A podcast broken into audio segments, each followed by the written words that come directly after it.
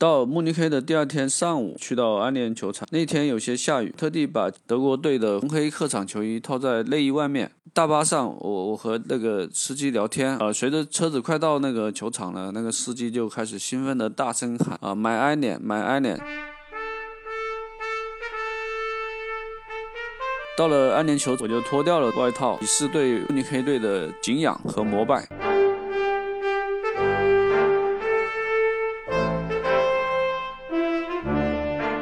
一批国家队的小猪、施维因、施维泰格、拉姆、波多尔斯基、厄齐尔、克洛泽、罗伊斯、格策，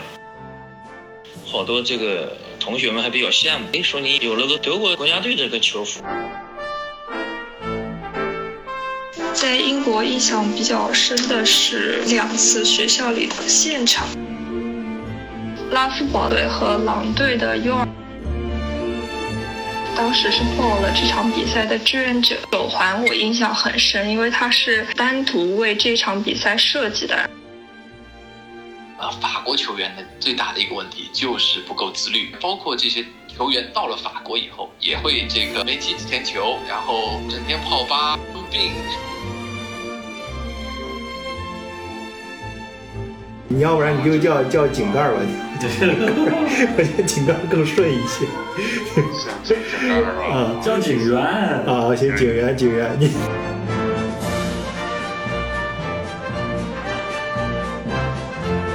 啊，刚才开玩笑啊，呃，这个井盖跟咱们长野博士一样啊，都是德国大公司的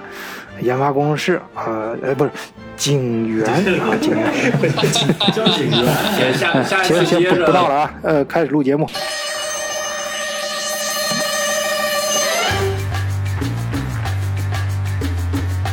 德国视角的朋友，大家好，我是晚醉。本期节目其实也是酝酿了很久，很多听友私下里跟我聊天的时候，常常提到咱们德国视角，德国呀。怎么能不聊足球呢？哎，正好前几天欧洲冠军杯刚刚踢完，慕尼黑跟巴黎的对决，让咱们德国视角的巴黎左岸老帅哥英达是些许不一样。他跟我说，他这脑子里啊，就是很多足球在乱撞啊，不停的撞啊，这必须得聊一期足球，才能治愈他的伤痛。哎，正好景元呢，上次聊完节目之后也跟我说，这聊的不尽兴啊，不过瘾呐，说没触及。到他的兴奋点啊，叫足球，啊，那么好，我说那得了，咱们这期聊天会啊，就聊一聊德国足球。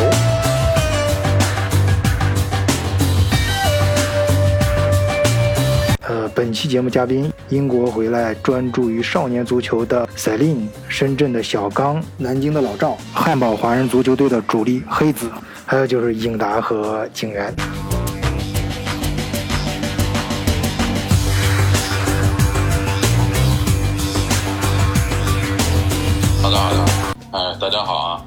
呃呃，我大名叫崔鹤，然后呢，一般那个朋友呢，比较近的朋友都管我叫黑子啊，小名。然后呢，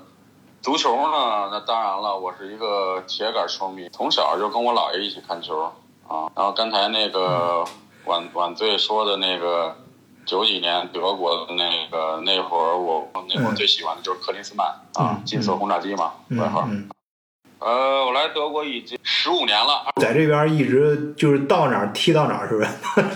一直都会在。第最最开始第一站在德国的那个哥廷根，然后一直就踢这个乌尼利嘎，就是大学联赛。嗯。呃，在咱们那之前，哥廷根华人足球队啊，一直踢前锋啊，然后，然后一三年来汉堡参加工作啊，然后就一直到现在来汉堡，一直在汉堡这个足球队踢啊，然后呢。这个汉堡足球队我们现在反正也有自己的团体，也有自己的协会，足球协会什么的。球队有多多少人？现在我们会员有大概五十多人。对，一周我们踢一次，就训练一次。嗯，一般是周日的下午。对，一般踢三个小时吧。啊，训练什么大家。然后估计我们也会参加比赛。然后我们每年也会举办，因为今年疫情嘛，所以就没举办。没有疫情的话，我们每年。去年和前年，呃，一七年开始一直在举办这个汉堡北德杯华人足球比赛。行，哎，别着急，咱们这儿先跟大伙儿埋个小包袱，哎，待会儿再展开聊。呃，当然也欢迎听友们加入咱们德国视角的听友群，跟大伙儿一块儿聊。入群方法看节目简介。警警员啊，警，我我一直想叫井盖儿。我警员，你虽然第这第二次来啊，一一回生两回熟啊，给大家打个招呼啊。哎，大家好，各位听友好，我是景娟啊，非常荣幸能够这次参加这个晚醉的呃讨论节目啊，能参加这个足球话题，这也是我非常感兴趣的一个话题。嗯。啊，因为那个小时候从十岁开始开始看球，然后到后来就是国内引进了欧洲五大联赛，然后，另外还能看到荷兰甲级联赛。所以我基本上第一次的地理知识吧，就是跟足球队有关，欧洲的。所以说，呃，给了我很大启发。然后从那个时候开始，就一直喜欢看足球。每年的，呃，欧冠呐、还有世界杯、欧洲杯啊，还有各大赛事啊，基本上都比较关注。当年我记得我买那个足球报，还有体坛那个体坛周报。然后一直买了十几年，呃，非常的迷足球，然后自己本来也喜欢踢，嗯啊，从小就是小时候就开始踢足球，当然没有进过那个专业队啊，嗯纯粹的票友。嗯然后在大学里呢，也参加过大学里的比赛啊。嗯然后来德国之后呢，在德国的大学里呢，也参加校队踢比赛。嗯啊、也跟那个德国人还有其他就是队比赛。工作之后呢，在德国，然后那个时候因为还单身，所以也就是每周、有时间对有时间每周踢一到两次，只要不踢球就感觉浑身难受，就像缺点儿什么一样，嗯就是浑身不自在啊。所以说，但是现在呢，呃，人到中年了吧，然后主实在是踢不动了，我主要是管的严。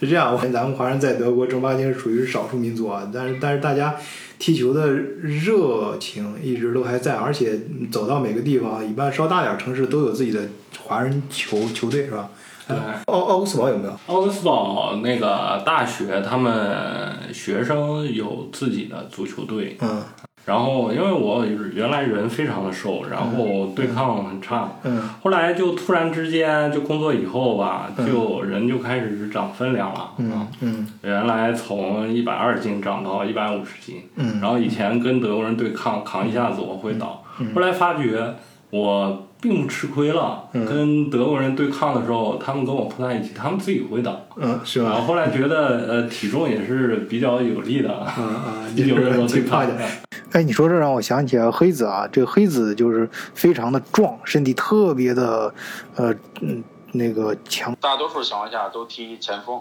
嗯就是中锋的这么一个位置吧。嗯嗯，呃我因为那个我属于这种就是身体比较强壮的那种，嗯嗯对对，爆发力比较强，嗯啊，爆发力，然后射门儿射门儿的爆发力，然后变向什么的嗯都比较，呃，快一点儿。然后就是因为前锋其实不一定呃要你跑得有多快，但是你这个十到十五米的冲刺一定要冲得起来。嗯对呃我的特点就是这十米、十五米还是嗯 OK 的，就是比较能蹬得上劲儿，然后射门的力量，嗯、嗯比较那个脚手比较硬，嗯。然后呃所以就一直一般踢这个前锋。好的，我会在节目的评论区里面放一些黑子的图片，哎，大家一听一看就明白了。当然，更欢迎大家还有世界各地的听友在咱们节目下方手上自己的，或者在咱们德国视角的群里面，哎，跟大家一块儿分享啊，看着图聊。呃，黑子，你在德国这十年，除了自己在各个地方不停的踢球，呃，有没有到现场看过德国的球赛？呃，有没有呃印象比较深刻的赛事跟大家一块儿分享一下？但到现场看看过几次啊，但也不是说特别多。嗯。呃，因为我是梅西球迷嘛，嗯。然后我之前一二年的时候看过那个阿根廷在法兰克福踢友谊赛对德国踢了一场，嗯。啊，那场比赛记忆比较犹新，因为那个反正就全场一直在盯着梅西，一拿球反正就是眼神眼睛都没有离开过他的这个嗯拿球带带球过人的这些动作啊。嗯，然后还有一个就是去年九月份的时候，这个德国呃欧洲杯预选赛对荷兰那场比赛嗯啊，那场比赛比较精彩，记忆比较犹新嗯啊，因为那场比赛德国先进的时候，但后来被荷兰反败为胜，对嗯，然后被荷兰给扳了。嗯嗯对，因为荷兰这头几年一直处于低谷嘛，然后这几年出了几个不错的这个中场和后防啊，范迪克呀、然后那个德容啊、范德贝克啊、这些嗯嗯。年轻的这些，对，呃，所以就是，但是但是前锋，荷兰前锋还是差一点，因为德佩这个就属于欧洲的这么也就二流的一个前锋吧，嗯。二流偏上一点，对嗯，不算顶级。嗯。荷兰现在就是中后场比较强，但是前锋比较弱。嗯。就那场比赛我还记忆比较犹新。嗯。好，景元跟黑子先大致聊了一下自己在德国踢球的经历，那么我们也请国内的朋友老赵跟小刚哎聊一聊自己跟足球的缘分吧。对德国足球了解还停留在上一批国家队的印象之中，巴拉、小猪、施维因、施维泰格、拉姆、波多尔斯基、厄齐尔、克洛泽、罗伊斯、格策。现在目前的主力应该罗伊斯还是在罗伊斯还在主力范围之内。呃，不过他比较可惜，一六年的世界杯也没有打上，因为伤病原因。总体来说还是比较喜欢德国足球的风格，自己踢的踢球也是跟他有所相似。那记得小时候的第一件球服呢，就是德国国家队的，那个时候同学们还比较羡慕。哎，说你有有了个德国国家队这个球服，那个时候同学们都羡慕的是，尤文图斯、AC 米兰、皇家马德里、巴塞罗那都比较看重那些俱乐部球。我不知道为什么我，那德国队呢是近几年来说的话，应该是说一直发展还是很好的，尤其是上一批队员把那那一批老迈的那巴拉克那一批的替换掉之后，然后好像是更加有活力了。那批球员也是应该达到了一个巅峰的状态，要不然夺取这个巴西世界杯呢？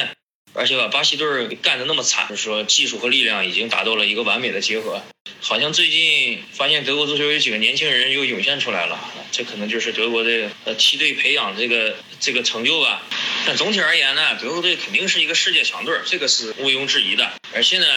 他的这个青少年还有梯队的建设也能够跟得上。所以说呢，再一个呢，就是说他的这个战术体系和纪律，嗯，是其他一些球队好像没有他做的这么这么好。呃，好，老老赵聊这个节奏比较快啊、咱们慢慢来，慢慢来，不着急。咱们刚开始还是先聊个人的故事，慢慢再把视角放大，呃，聊球星，聊整个体坛。呃，不过你刚才说那个球衣的事儿很有代入感啊，就是确实当当年很多人是在关注俱乐部，哎，你买了一个国家队的球衣，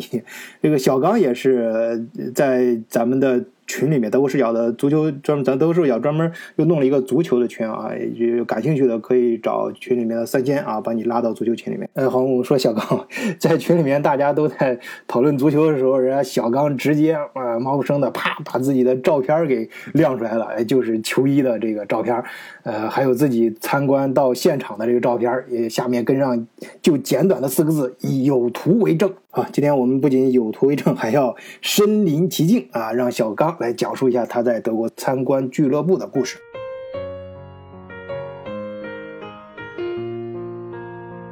到慕尼黑的第二天上午，去到安联球场，慕尼黑城市的郊区。从酒店出发，有专门有有专门的大巴呃到达。那天有些下雨，天气也比较冷。我特地把球队的德国队的红呃红黑客场球衣套在内衣外面，然后再套上外套。呃，在大巴上，我我和那个司机聊天，就给他看我穿的那个德国队的球衣。呃，随着车子快到那个球场了，那个司机就开始兴奋的大声喊：“啊，买埃联，买埃联！”看得出来，他很热爱他的那个球队，热爱这个拜仁慕尼黑队和他们的主场。到了安联球场呢，呃，我就脱掉了这个外套，就直接穿着那个球衣队服，就呃进到拜仁慕尼黑的俱乐部博物馆，以示对慕尼黑队的呃敬仰和膜拜。呃，博物馆呢分为几个大的区域，最重要的区域是俱乐部的荣誉陈列陈列区，那个地方嗯展示俱乐部获得的各种的奖杯，以及重要的退役球员的球。根据数据统计，到2020年，拜仁慕尼黑队一共获得过三十次联赛冠军，六次欧洲冠军杯，二十次德国杯，以及数不清的其他的奖杯。可以想象得多大的面积才能放得下这么多的？我近距离的看了一下，观察了一下，看呃，这个欧洲冠军杯就是那个大耳朵杯，呃，以前是都是从电视上面看到。有趣的是，在拜仁的荣誉陈列室里面，还有一套梅西在巴塞罗那穿的十号球衣和他的一个金靴，呃，我猜也许是他们交换过来的。啊，小刚还在群里说了更多有意思的事情啊！当然，我相信很多听友可能也体验过，就是在呃球迷的互动区，呃有一些什么座椅啊，你可以进去坐一坐，还有一些发布新闻的，哎，你可以上去呃那个装模作样的坐那儿发布个什么新闻，大家给你拍个照，哎，给你发朋友圈，呃，反正更多有意思的事情吧，还是欢迎大家嗯跟我们线下互动。呃，毕竟咱们节目里面的时间是很有限的。呃，刚刚提到梅西的时候，旁边的黑子跟景阳就坐不住了啊。呃，虽然他们在抢麦啊，但是我还是想，我也想加三说两句。就是我以前上高中那时候也是深度球迷啊。我那时候我记得九八年啊，印象很深刻。上高中，呃，为了看直播啊，半夜后半夜起来，呃，看。啊，第二天到到到去到学校里边跟人家喷，然后是自己还踢球。我们班的班队呃，当时我记得买的是克罗地亚的球衣，啊，就是那种老式还是老版的啊，就是那个跟袈裟一样，破床单一样，不黑呃红白色啊相间的，呃还是那种非常。正的那种，不是斜的那种纹理，是正的那种格格。当时就是选的克罗地亚，因为那一届克罗地亚就是这个黑黑马嘛，而且是他的老式的球衣，就是苏苏苏苏苏克啊啊！哎，你你牛啊！你你居然还能记住苏克这个名字？对，扎沃苏克、普罗西内茨基，还有那个博班，克罗地亚三驾马。对对。就是那时候不踢球的人都有那些名字，都都能记得住，像贝克汉姆、罗纳尔多什么，就即使就是不懂球的人啊，还有那个什么长得特别帅那个意大利那个忧很忧郁的你，罗伯特巴乔啊，对巴乔巴乔，对对对啊，反正那时候就是那种球星啊，跟影视明星一样，不管懂不懂球啊，就是男生女生的寝室到处都贴的有他们的海报，一般就是贴贝克汉姆和意大利的这些。嗯，对，啊是。呃，但是到好像两大约是两千年之后啊，好像个人球星什么的就没有像以前我们上高中那时候那么狂热了，引起那么多广泛的关注，而且好像大家关注的点也在发生变化啊。当然，这是我很个人的、很主观的一个看法。哎，你们俩怎么看这几年体坛呃足坛的变化？我个人就是，嗯，我当时就是因为。五除了五大联赛，我还能看到荷兰联赛，还能看到那个呃阿根廷甲级联赛，还能看到意大利呃巴西的联赛，他们州锦标赛，然后还能看到美国大联盟的职业比赛。啊，对，那时候我他妈狂热时候，我连美国球队都看。然后呃，为什么呢？因为美国其实它足球不是它第一大运动，它棒球、冰球、篮球都排在足球前面，但是它足球。也搞得商业化非常成功。啊，他的国家队的呃成绩之前在世界杯还是不错的。嗯，对于一个足球沙漠来说，嗯，呃，所以说呃当时也看了挺多，然后也通过这个认识了很多球星。嗯，然后。呃，当然，呃，女生看球星不光球技好，还有帅啊，对吧？对对。然后，比如像 呃德尔皮耶罗啦，像那个皮尔洛啦，像意大利这些球星，个个都是拉出来都是男模。嗯，关键意大利那边的球星都有一种比较忧郁的那种气质，是吧？对，其他的球星也帅，但仅仅是帅啊，没有那种忧郁伤感的那种眼神啊，那种气场。意大利的球星站在那个 T 台上，直接就是模特。嗯，还有其他一些那个比较厉害的球星了，所以说当时关注的比较多，球队也是，然后。嗯，我感觉进入两千年之后，就是说从就是梅西和 C 罗冒头以后，呃，C 罗等于自从到曼联之后，然后梅西在那个巴萨那个王朝，然后出道之后，在罗纳跟罗纳尔迪尼奥一起踢的前两年出道之后呢，就突然这两个人的水平就等于甩了其他球员嗯。一段距离，嗯有种出类拔萃的感觉。嗯。所以说所有人都拿这两个人进行比较，嗯。然后剩下的球员呢，就在低一档次的那个层次里面进行比较，也很厉害，嗯。但是就比他们就感觉从评论上来说，从数据上来说，从表现上来说，他们俩属于现象级的，嗯。然后至今还没有呃能够超越他们两个人的，在目前现役球员当中。嗯。你想想，他们平分了呃多少次金球奖啊，世界足球先生、嗯啊，然后拿了多少次那个欧洲金靴奖，嗯然后这个都是非常非常不哎，好，哎，这会儿颖达进来了啊，我看把孩子哥们儿把孩子、老婆哄睡了啊，现在任务完成了。来 好，我给你简单跟进跟进一下，我们现在是从群星闪耀的时代，已经聊到了梅西和 C 罗的时代。那个警员刚刚说完啊，呃，那个呃，永达你先忍一下啊，等等那个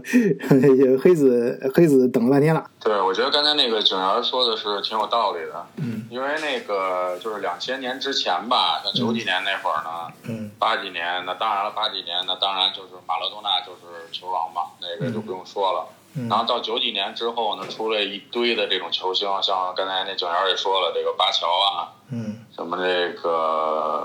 皮皮耶皮耶罗呀，什么皮尔洛，然后这三什么罗纳尔多呀，嗯。啊，就是咱们说的肥罗嘛，啊，嗯。然后那个里瓦尔多呀，嗯。这些也，因为他们其实，呃，他们其实是水平就是都差不多啊，是都是属于顶级啊。然后呢，到两千年之后呢，当然就是，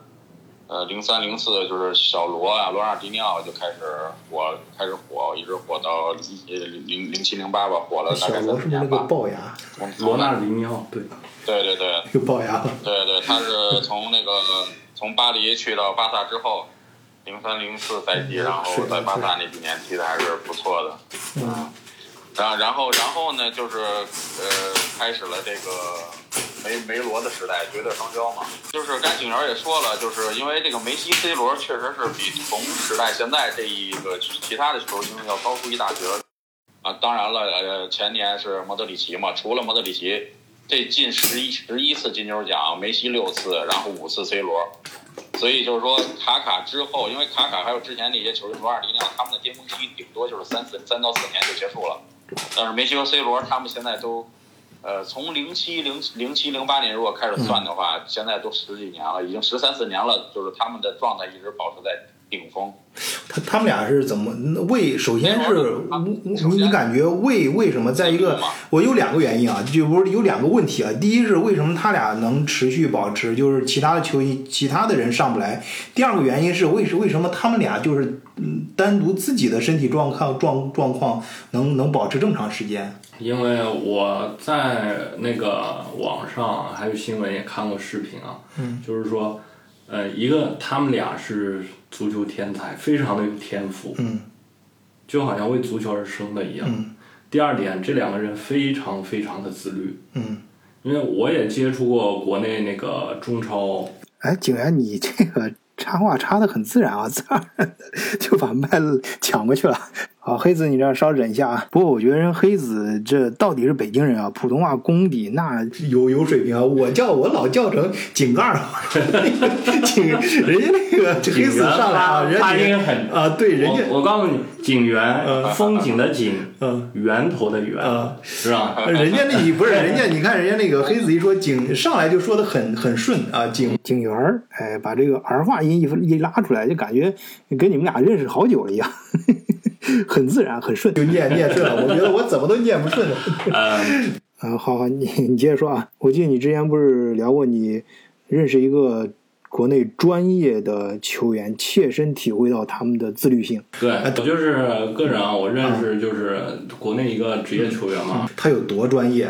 嗯、他是就是中超的职业球员了，啊也是那个中超主力。嗯啊，职业球员呢，他们基本上是不喝酒的，自律的职业球员啊。我说，嗯烟他们不抽烟的，他们除了会小酌一杯葡萄酒。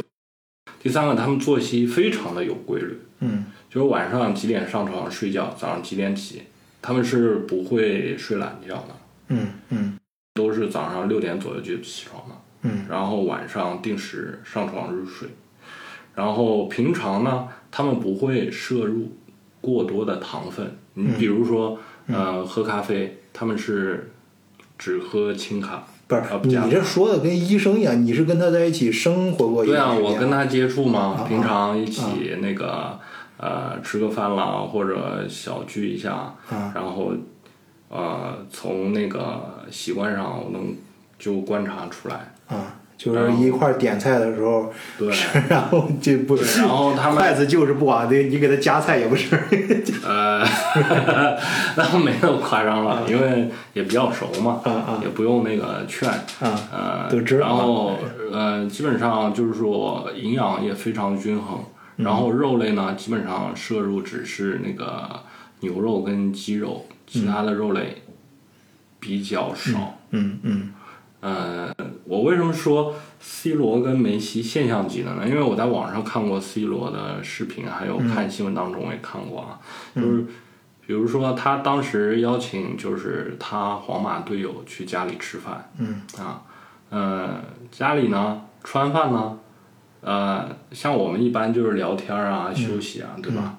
好像 C 罗不是，然后他在家也会健身，嗯。也会锻炼肌肉。哦，然后每天雷打不动的，不是他刚吃完饭就就是吃完饭就休息跟别人会儿不一样。之后啊，然后，呃，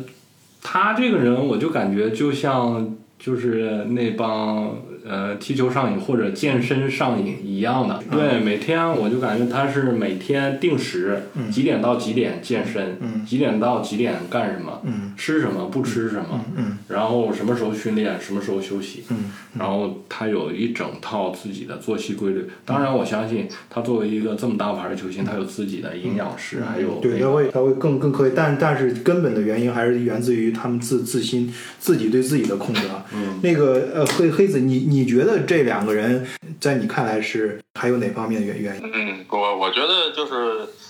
第一大原因就是这个肯定是这个饮食上嘛，饮食就像呃梅西、C 罗这种饮食，他肯定控制很严格。嗯呃，像那个梅西之前，其实在这个巴萨梦三王朝的那几年，零八到一二赛季吧，这几年瓜迪奥拉当时带这个巴萨的时候，嗯呃，梅西呢，最开刚开始，其实他之前的时候呢，梅西有呃受过几次伤，就是因为他这个爆发力，他是这种小快灵嘛，空间小空间做动作非常的娴熟，嗯。扣波什么的，但是他呢，就是做这种动作需要爆发力，他就容易肌肉拉伤，嗯。所以他之前拉伤过两三次，然后后来呢，瓜迪奥拉呢就跟他这个营养师来沟通，说梅西怎么最近这么容易受伤，嗯。后来那个他营养师就跟就跟瓜迪奥拉聊了聊了一下，说那个一定要让梅西呢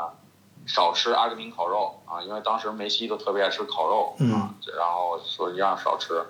然后那个他那会儿也梅西也比较爱喝这个碳酸饮料，嗯。对，所以所以所以所以那之后呢，瓜迪奥拉就给梅西下了规定啊，说那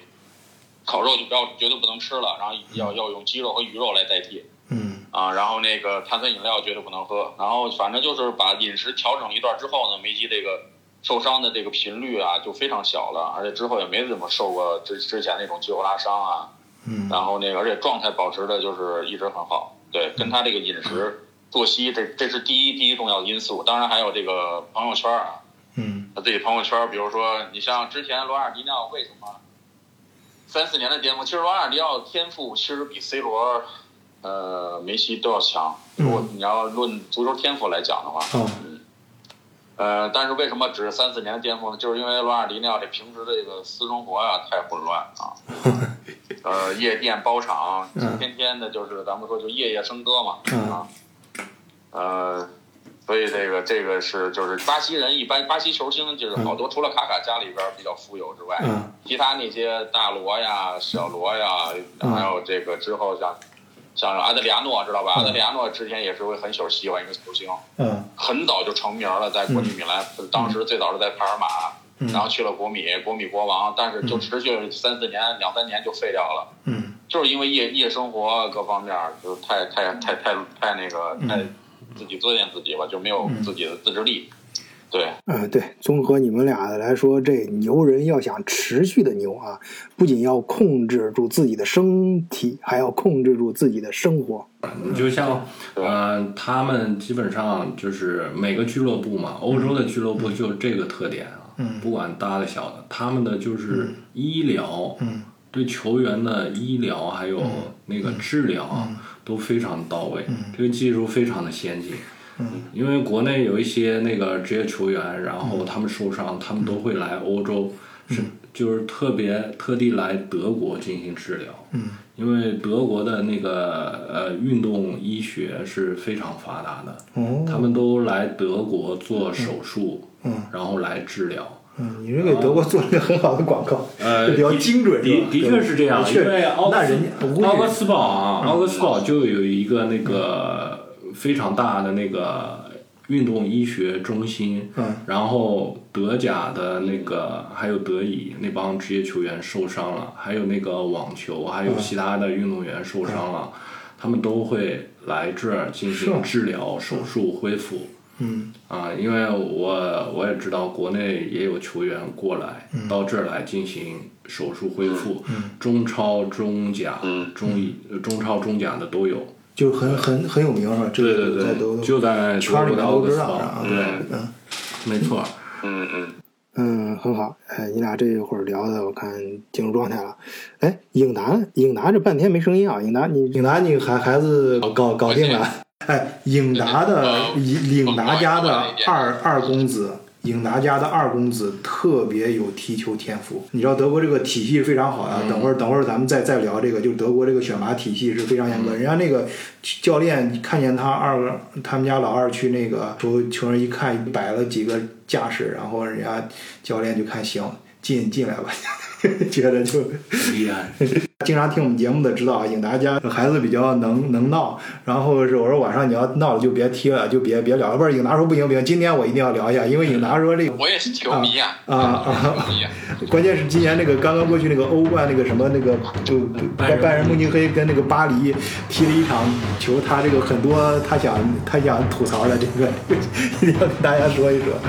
人家景呃那个什么是这样对啊，那个颖颖达，要不你正好我们从开始到现在一直还没聊欧冠呢，你就从这儿开始扯吧。呃，好的，先跟这个两位资深球迷这个警员黑子问好啊。嗯。那个刚才哎你好。女孩子你好你好。来来晚了一点，两位两位球迷，两位球迷。啊你好你好。这这 这个幸会，这个我我没有两位那么专业，这个但是也是这个先介绍一下，也是比较一直都喜欢足球，就自己从小也踢，然后一直到大学吧，但不过我们都是比较比较次的那种啊，因为我小时候学学差了，学了门学了守门守门员，学了门将，当了很多年门将，所以的话，不是有些球员很厉害，但是但是我觉得守门员很很厉害，比较比较专业的。你像我以前就是说踢球之余，我也喜欢练守门员，因为我我当时在大学的时候踢的时候，我有一场对那个对呃对成教学院，然后哎不对对嗯对哪个学院踢比赛的时候，因为我们守门员伤了嘛，然后我上去当守门员。那场比赛对方那么强，我零封对手，然后我感觉特别有成就感。当时对方的那个球员过来，我觉得我觉得守门员很厉害。呃 张哥就把这个，要不然隔隔隔壁该报报警了。你你让让这个尹尹达说完，让尹达说，让颖达说，尹达呀，你接着一聊足球我就信了。别别行。啊，理解理解，球球迷球迷都这样啊，球迷都这样。这个刚那个刚，其实刚才两两位聊的这个呃现象级的这个这个这个 C 罗和这个梅西啊，我其实刚才特别中间想问你们一句，就那 C 罗如果非要把 C 罗和梅西拿来比的话，你们更喜欢谁？然后你们觉得差差异在哪里？我先问个问题啊，就是我自己感兴趣的一个问题。嗯，哎，你还别说啊，这个浙大学生会主席确实有水平啊。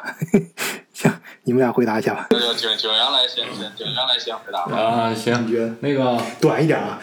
啊，行，我我个人觉得啊，就是说，他们属于两种不同类型的球员。我非常喜欢他们两个球员，因为他们丰富了这个足球这个让给给给各大球给我们球迷啊，就是带来非常就是舒适的享受啊，看他们踢球。这两个球员我都非常喜欢，我觉得并没有哪个高哪个低。但从我个人角度来说呢，我喜欢巴萨呢比喜欢皇马更多一点。但从球员来说呢，呃，我就是个人觉得，我觉得那个呃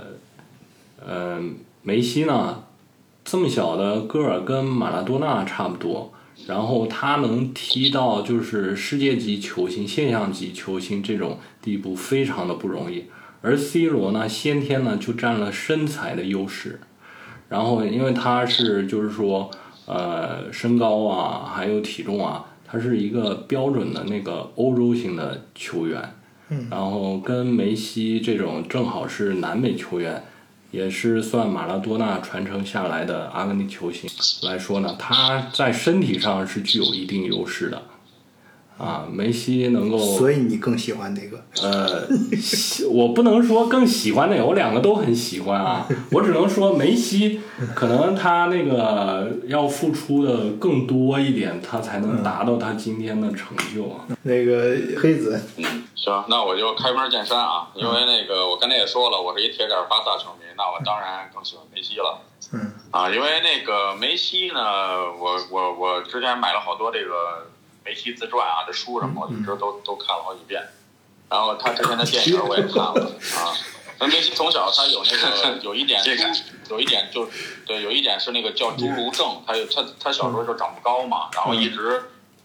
啊，然后来巴萨拉玛西拉玛西亚青训之后呢，然后巴萨就每个月给他出这个腰费要打这个针，能让他增高一点儿，对，就往能腿上直接打针啊，那会儿。所以呢，但是他们俩风格呢，当然梅西就是这种技术型的，当然技他技术脚下的技术能力肯定是过人啊什么的，这肯定是比 C 罗强，但是 C 罗肯定身体比他强一些。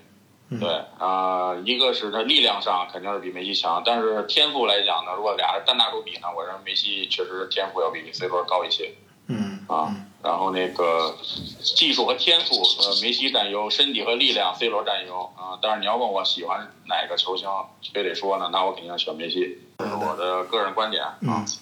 C 罗希望 C 罗别喷我。行 啊，。呃，那 对对对，因为因为我我可能就跟你们的角度稍微有点不同，嗯就是从纯足球的话，就是说你说你说如果看外形，那、嗯。然后呃，另外另外我之前的感觉就是在球场上的感觉，我就觉得呃，C 罗已经是做到了，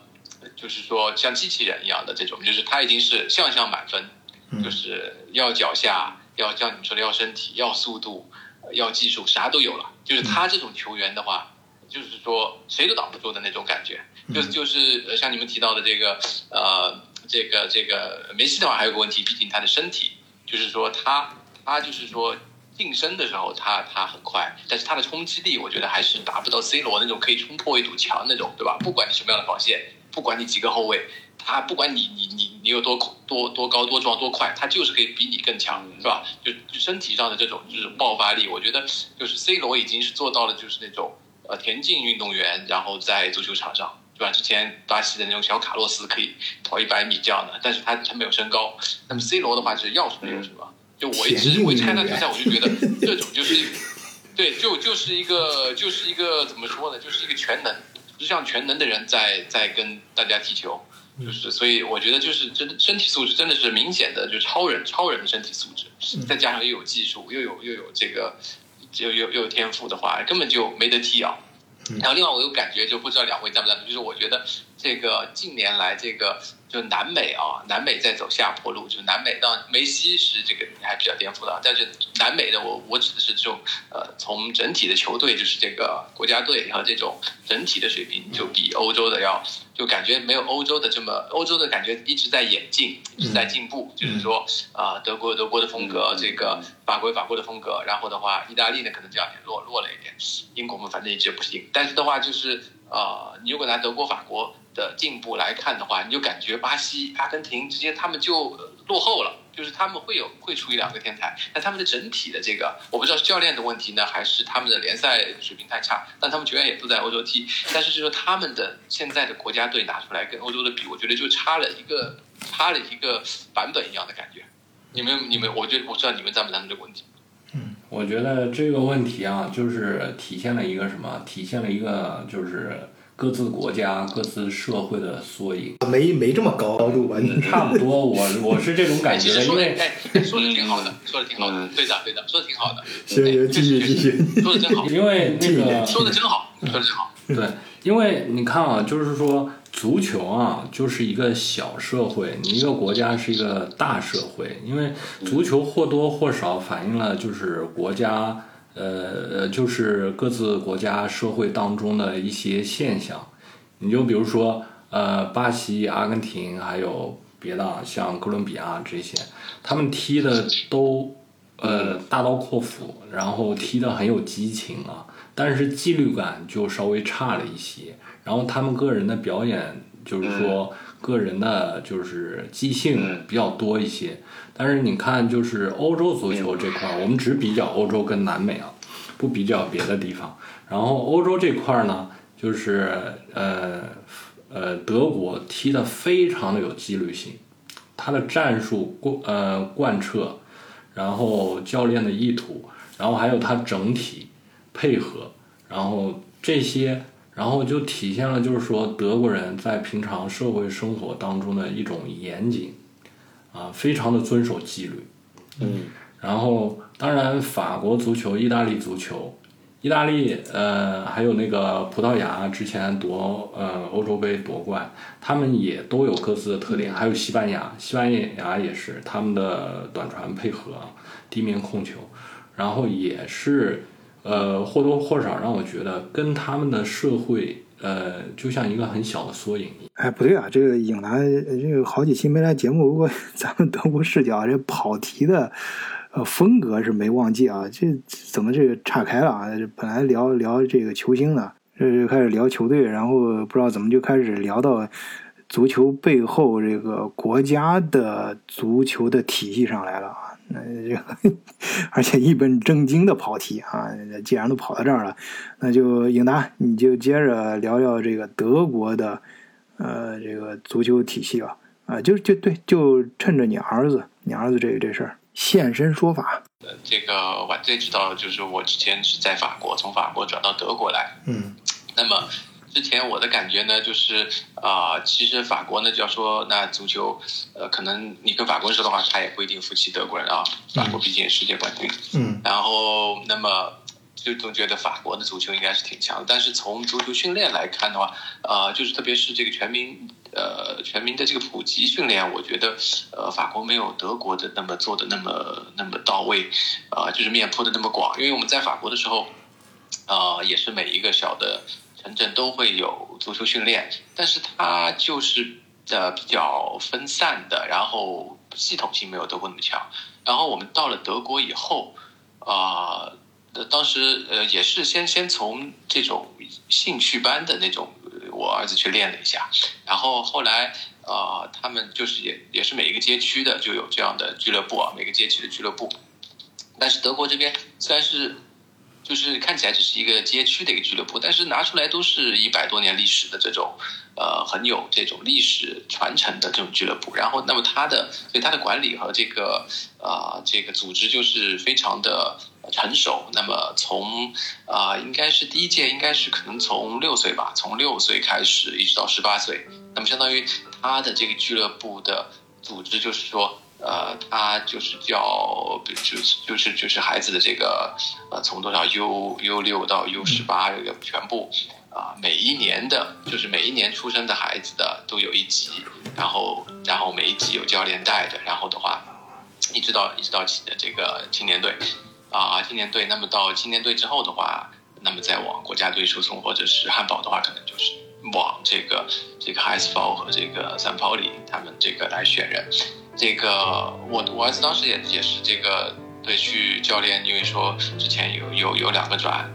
搬家了，然后转到其他俱乐部，然后就是说看有有多出来两个位置，让几个孩子去试训，嗯试训以后，然后觉得哎看他的话，身体素质虽然跟德国或者是这个什么土耳其啊这些没得比，但是就是说他哎他转身比较快。本身比较灵活，嗯就是说就是觉得这是亚洲人的一个特点，因为我们队里还有一个呃日本日本孩子是也是日本和德国的混血，那个孩子也是很明显的，就是呃这个转身的速度明显比这个德国孩子要快一大截，亚洲的身影就是那种感觉，就是会有一种灵巧感。嗯所以他可能这方面还有点优势。不过后来后来那个之前不是也也有一些，就是也是跟着其他的家长参加一些其他的各种各样的培训，比如的孩子假期的时候，嗯。呃，High 包也有这样的这些训练营，去 High 包就。嗯。可能你们不在汉堡的，嗯。你们南南面就更强了。啊。然后这个夏夏天的夏令营，然后这样的参加一些不同的训练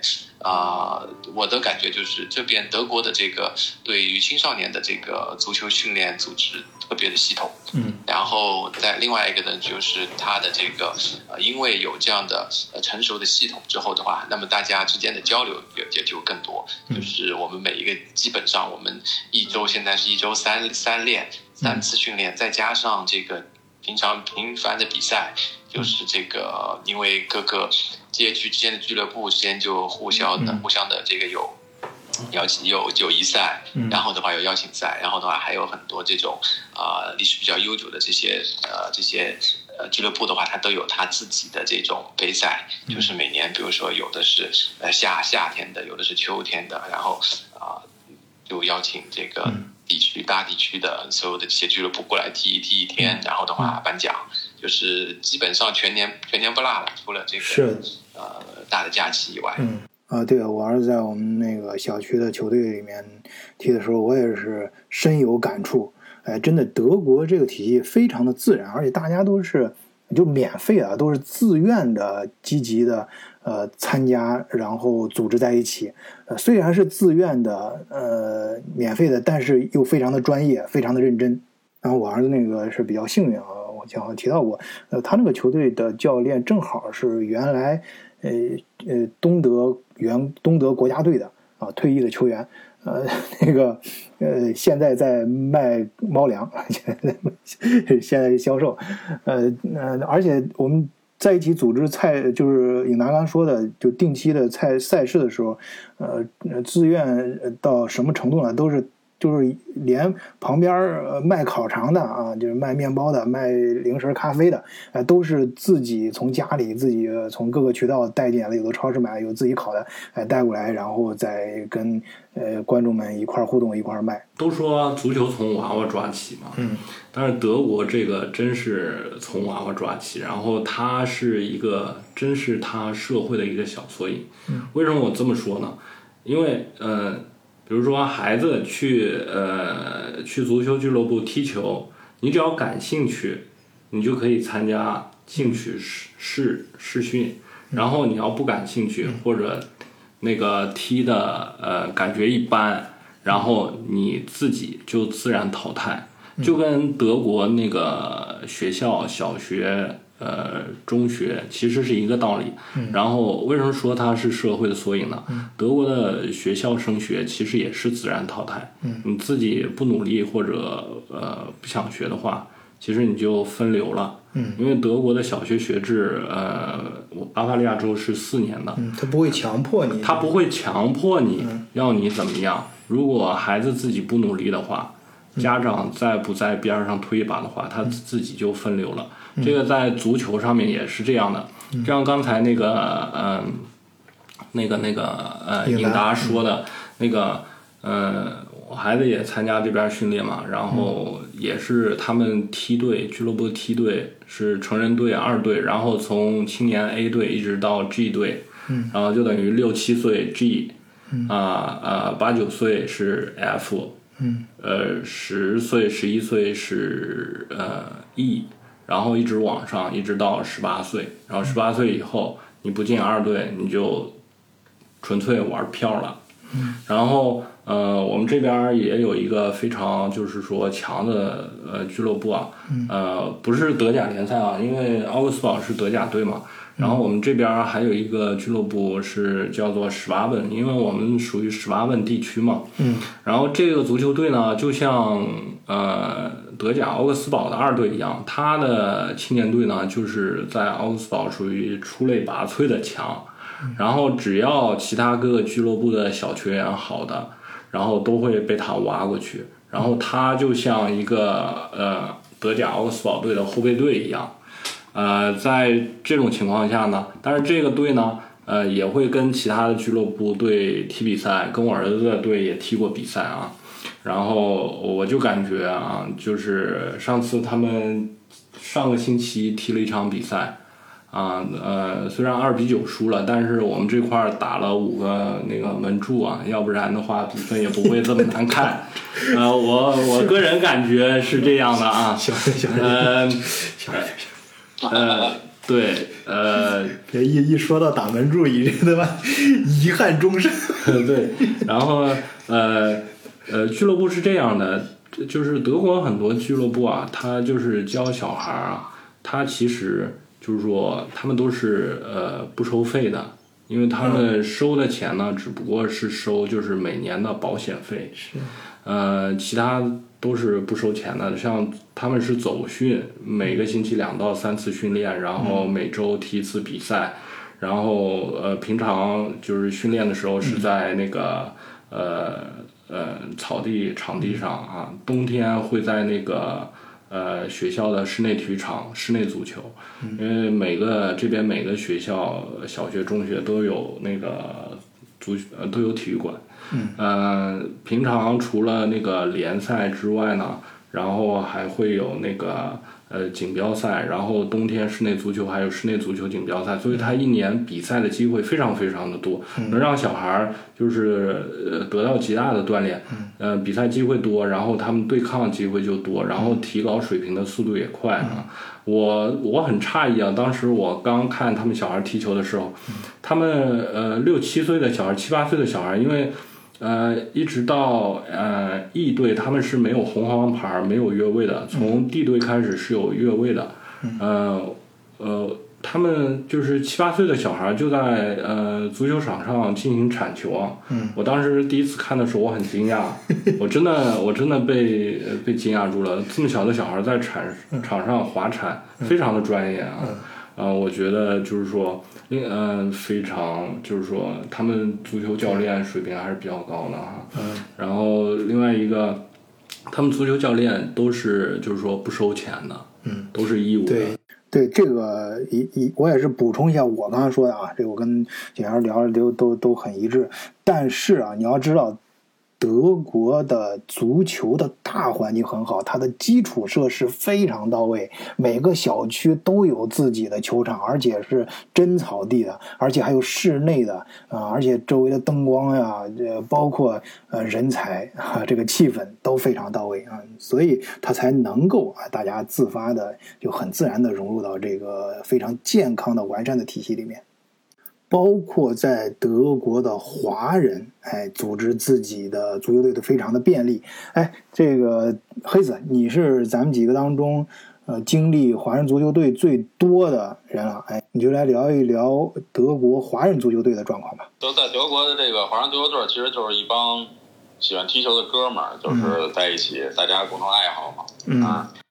你要说是发展比较好、比较深刻呢，当然就是一个是法兰克福坚强队，还有一个是柏林飞鹰。嗯这两个队给我印象比较深刻，因为法兰克福坚强队呢，最开始头几年呢，人家踢过凯斯利格啊，凯斯利格就是德国最低级的九级联赛，嗯，属于是半职业的那种。什么丙级联呃当赛时因为他的九他的教九练级，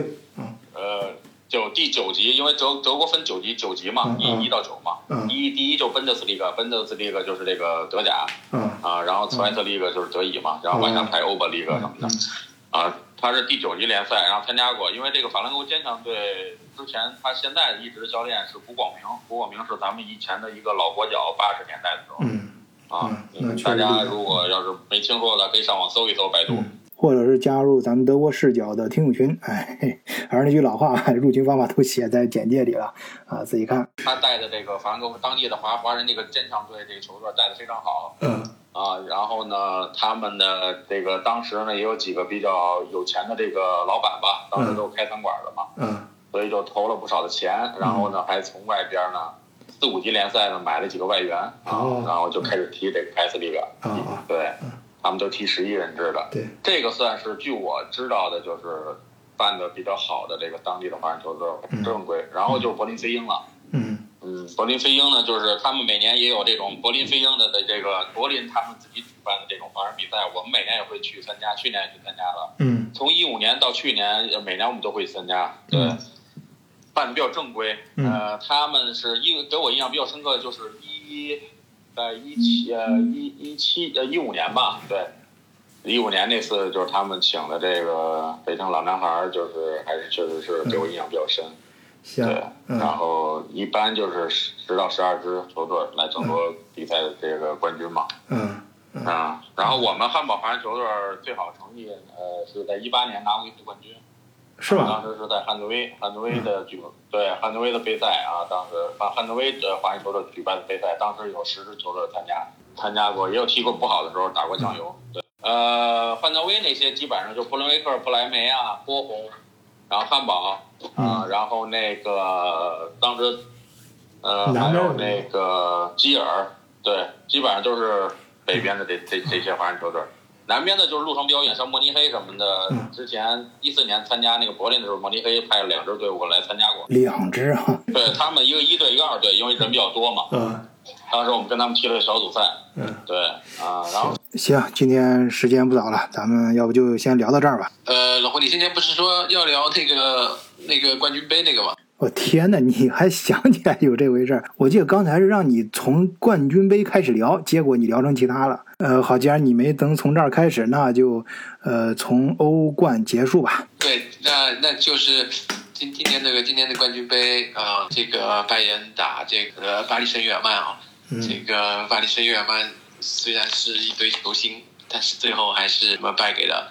呃，但当然，我觉得可能还还得从再从前面一场说起。前面这个这个巴萨被这个拜仁学习啊，嗯那么耻辱性的学习啊，刚才我们聊过这个呃梅西啊，天才梅西，但是啊、呃如果拿俱乐部来比的话，可以看到拜仁的这种年轻和巴萨的这种老去啊，这个一个鲜明的对比。我觉得，我想两位两位这个资深的肯定更是看在眼里，痛在心里啊，你们对巴萨王朝的这种。热爱啊，看着这种看人家那个左岸老王哥这用的词儿多到位就是，看在眼里，痛在心里一。种会，对，就是我想，那对巴萨的呃的死忠粉来说的话，那确实会看到，就是说一个王朝的过去，甚至你看到后来梅西都说出来，他他都不愿意继续留下来了，呃，然后跟球迷之间开始有隔阂了，就是一种怎么说，一个一个王朝已经过去了，一个时代已经过去了。其实我有点有点像这个呃，是是，我觉得比当时 C 罗离开皇马还要更加的凄凉一些感觉，因为就是起码包括球迷，好多巴萨的球迷站出来说说梅西已经不再热爱巴萨，是吧？梅西又出来辟谣，就是我觉得已经呃怎么说呢，已经这个心心心心这个球迷和这个梅西的这个心已经分开了，已经没有不像之前是他就是这个城市的灵魂那种感觉。一个人的房间，漆黑的夜晚，看着你的故事和你的朋友圈。谁会喜欢孤单？是不想人看穿，最后一点点温暖也被你打散。那么当然我，我们说那个巴萨和这个拜仁，之前我看到网上说，可能他们的平均年龄差可能差了七八岁吧，就是两支球队，所以那你就看，你可以感觉是一支这个这个一支中年队在踢青年队，那没肯定没得踢嘛。然后那再说到决赛的话，决赛的时候的话，其实呃，我我作为这个之前从法国过来的，包括我很多法国的朋友，大家都是非常期待，就是说。呃这个巴黎圣日耳曼这场比赛必须拿下啊！就是说，这也是这个不管是对内马内马尔、那个姆巴佩的话，他还年轻，还有很多机会了。但是对内马尔来说的话，其实真的是一个重要的机会了，特别他之前的各种伤病困扰。嗯那么，但是的话，还是遗憾的输给拜仁。拜只能说拜仁现在是非常太强了，太强大了。就是说，一种年轻和这个综合这个技战术，然后的话，而且是绝对的上升势头。跟刚才两两位提到的有一点，我特别赞同，就是这个生活作风。因为我从法国过来，所以的话，我体会特别深的就是这个呃，法国球员的最大的一个问题就是不够自律。包括这些球员到了法国以后，也会这个这个叫但最明最最明显的就是内马尔。内马尔，你看这个货不对啊，这是内马尔这货，这货到了巴黎以后，你看那么贵把它买过来，对吧？你看看他伤病，然后整天泡吧，然后的话他就是这个没踢几天球，然后俱乐部花他那么多钱，也算是这个中东豪门的的钱烧的不心疼。就是内马尔这个货，欧冠的这个决赛刚完，哎，就就就爆出来这个家伙新冠感染。你看新冠感染，内马尔感染，巴贝也感染，这些家伙，然后后来查出来说他们就是去西班牙这个小岛伊比萨度假的时候感染的，所以这些货他们就是这种作风。在巴黎的时候呢，就是夜店，然后一到假期呢，就是去那种那些那些那些这个度假胜地，然后夜夜笙歌的，像你刚才提的，你就像他们这种，怎么能够跟这个 C 罗、C 罗、梅西这种自律的球员，那真的是境界境界差太多。我承认我自卑。